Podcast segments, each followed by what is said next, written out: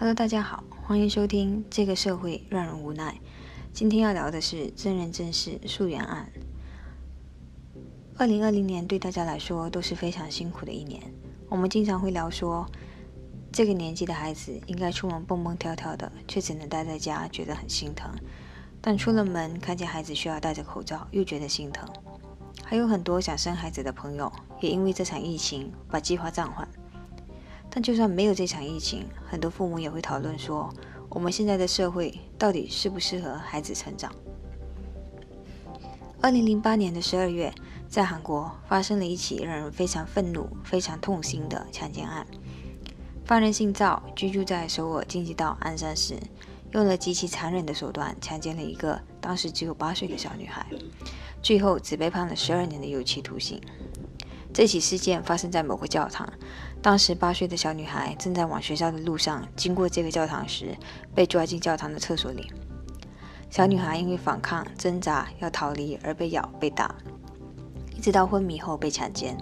事后为了毁灭证据，赵姓犯人在利用通厕所的侧崩，想把精液吸出来，而因为用力过度，导致小女孩的肠道被吸出体外，又因为害怕，再次利用侧崩的握把把肠道塞回体内。再将大量的水倒入小女孩的体内，试图冲走精液。赵姓犯人对小女孩做出的这些严重伤害，导致小女孩从此需要装人工尿袋和便袋过日子。据说今年已经二十岁的这个小女孩，经过手术后已经告别便袋的日子，但心里的创伤，我想永远也好不起来。这些残忍的举动毁了一个小女孩的一生，但却只被判了十二年。在二零一二年，韩国成为亚洲第一个推行化学阉割的国家，也在二零一九年实行针对特定犯罪人员刑满释放后必须佩戴电子脚链等。但电子脚链到目前为止还存在着很多的漏洞。前段时间我看过一段对这些性侵犯进行的访问，大多数都抱着自己才是最终受害者的想法，表示不在乎受害者受到的痛苦。